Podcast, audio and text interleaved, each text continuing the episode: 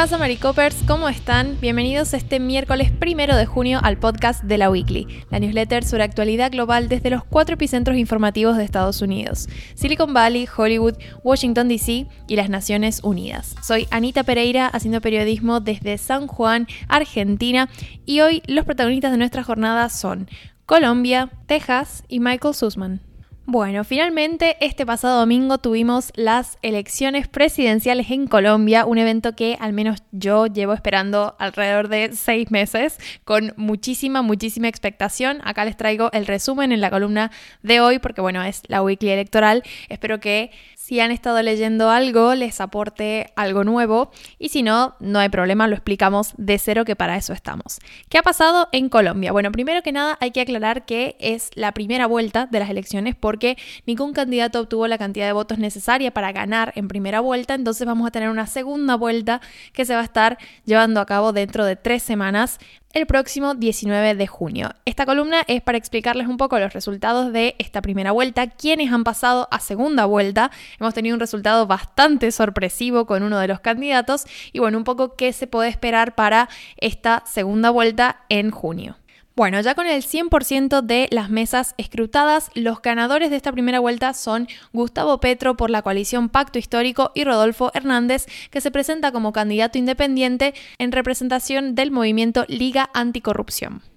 Rodolfo Hernández es precisamente el candidato sorpresa, digamos, la, revelación de estas elecciones, porque, bueno, tiene, ya vamos a analizar un poco mejor su perfil político, vamos a ver que es un candidato que su campaña se ha basado en separarse de la clase política y estar, eh, manifestarse en contra de la corrupción típica de la casta política, ¿no? Un discurso que no es la primera vez que se ve en unas elecciones, pero sí llama bastante la atención la cantidad de apoyos que ha logrado reunir, sobre todo por porque ha tenido una actividad bastante por fuera de lo tradicional de los políticos, ¿no? En línea con su discurso, por ejemplo, no estaba asistiendo a los debates, no ha tenido precisamente la actividad de campaña que sí han tenido otros candidatos, como Gustavo Petro, que bueno, es un nombre que lo venimos escuchando hace mucho porque es una persona que se ha hecho un lugar importante dentro de lo que es la izquierda en Colombia y representa a muchísimas personas que están buscando un cambio. Colombia no ha tenido nunca un gobierno plenamente de izquierda, ¿no?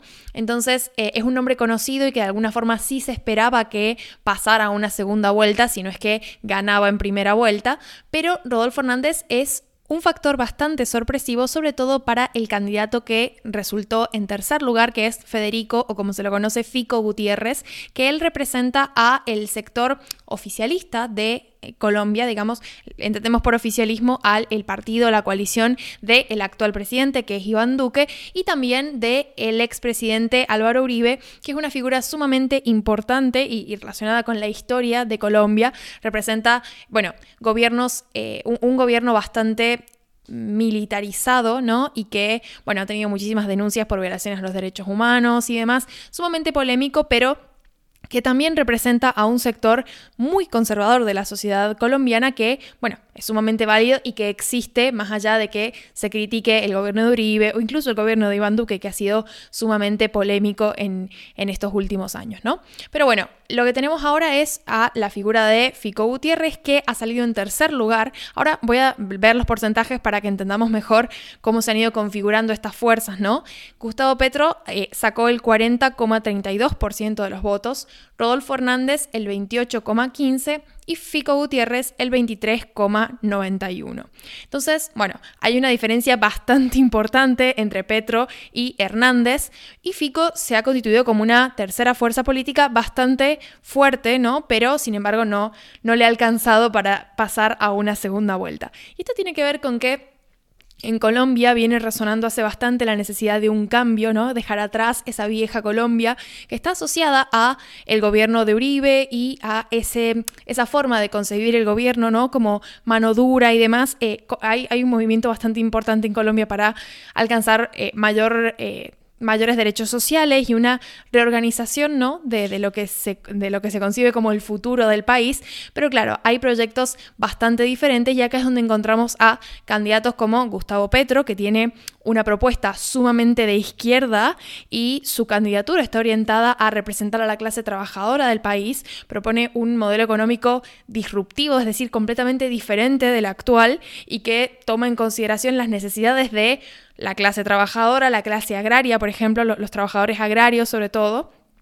Y después tenemos a Rodolfo Hernández, que se presenta, como les decía, un candidato independiente, está representando el, movimiento, no, es un partido político, es un movimiento que se llama Liga Anticorrupción y que tiene toda esta idea ¿no? de que los políticos están asociados a una conducta corrupta y que él viene un poco a terminar con eso. Su propuesta económica es bastante variada, tiene, incluye aumentos en los gastos porque él, bueno, entiende que eliminando la corrupción del sistema político, como que se, ahorra, se va a ahorrar mucho dinero a nivel estatal, ¿no? Entonces, ese dinero luego se puede invertir en iniciativas como la de el salario mínimo para adultos mayores sin pensión, que es una de sus propuestas más fuertes. Ahora,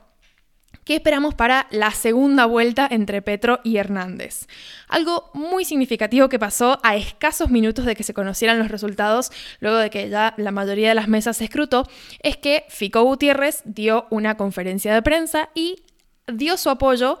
digamos, esto fue inmediato y en lo personal me sorprendió un poco porque, bueno, digamos, no hubo ninguna instancia de negociación, ¿no? Que esto suele pasar cuando se va a balotaje entre dos candidatos, que el tercer candidato un poco le vende sus votos a alguno de los dos a cambio de algo, ¿no? Estos arreglos políticos que siempre han existido y que existen. Bueno, en este caso, Fico Gutiérrez abrió una conferencia de prensa y probablemente sin negociar nada, directamente dio su apoyo a Hernández. Entonces, de repente tenemos estas dos fuerzas, el segundo lugar y tercer lugar de estas elecciones, unidas para la próxima.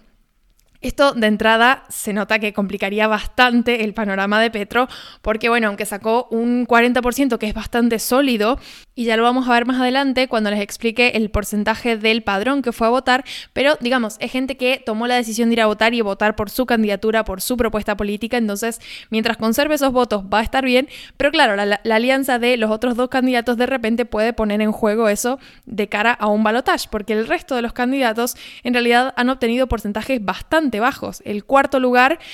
que es el candidato de la coalición Centro Esperanza, obtuvo, que es eh, Sergio Fajardo, es una figura muy de centro, ¿no? Pero él obtuvo el 4,2% y el resto de los candidatos obtuvieron el 1%, si es que no menos, es decir, muy poco. Incluso juntando todas esas fuerzas, a Petro de entrada no le estaría alcanzando con estos números. Entonces, bueno, de entrada, bastantes problemas para Petro en esta segunda, en esta segunda instancia, pero ahora es cuando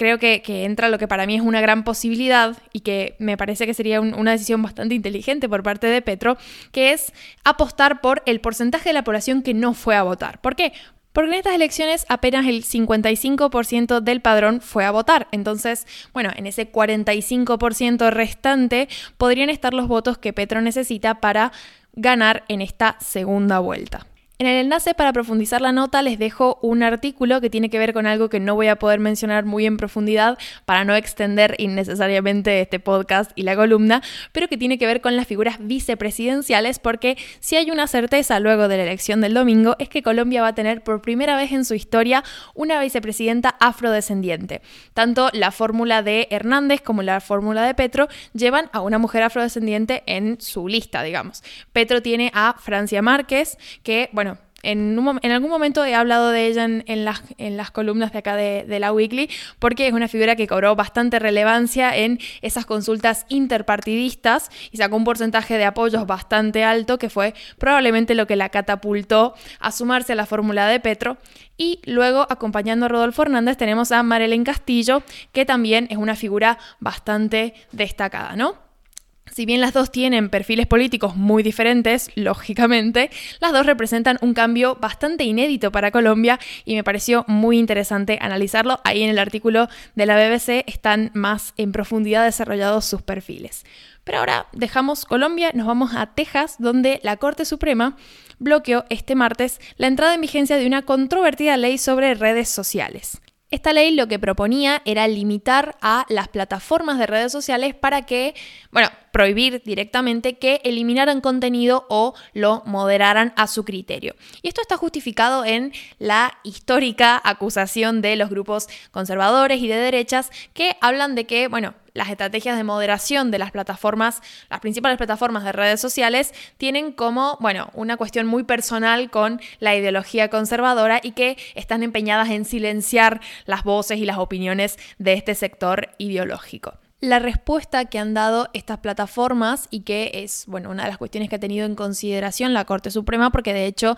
han dirigido esta solicitud de emergencia a el juez Alito, que forma parte de, la Corte Suprema y es el que, eh, digamos, estaba encargado como de esto, este tipo de casos por, por la zona y demás, pero lo que decían las plataformas es que básicamente esta ley lo que está haciendo es permitiendo y de alguna forma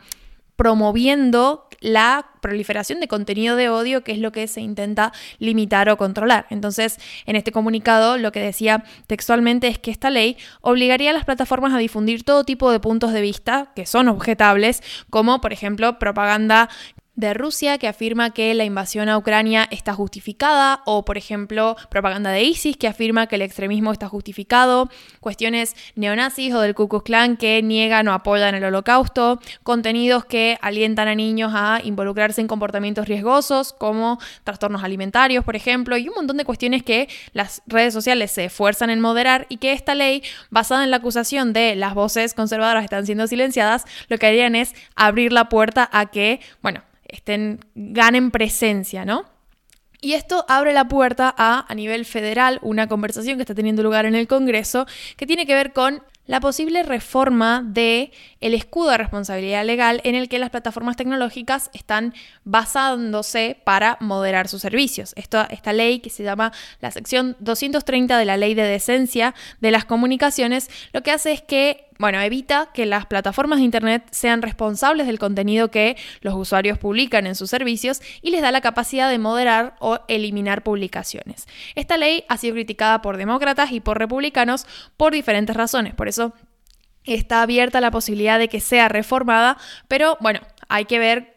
qué características tendría esa reforma. ¿Por qué? Porque los demócratas, por un lado, están buscando reformarla para otorgar a las plataformas tecnológicas más responsabilidad para moderar lo que consideren peligroso, y los republicanos, por otro lado, aunque están de acuerdo en la moderación de contenidos como bien puede ser material de explotación sexual infantil o reclutamiento de terroristas, también piensan que hay que dificultarle a las plataformas esta moderación que ellos ven como una censura ideológica y que tiene que ver con cuestiones relacionadas con la, opinión de corte conservador. Pero bueno, veremos cómo se traduce esta decisión de la Corte Suprema que está a nivel estatal, porque está dirigida a una ley de Texas, cómo se puede llegar a reflejar en un futuro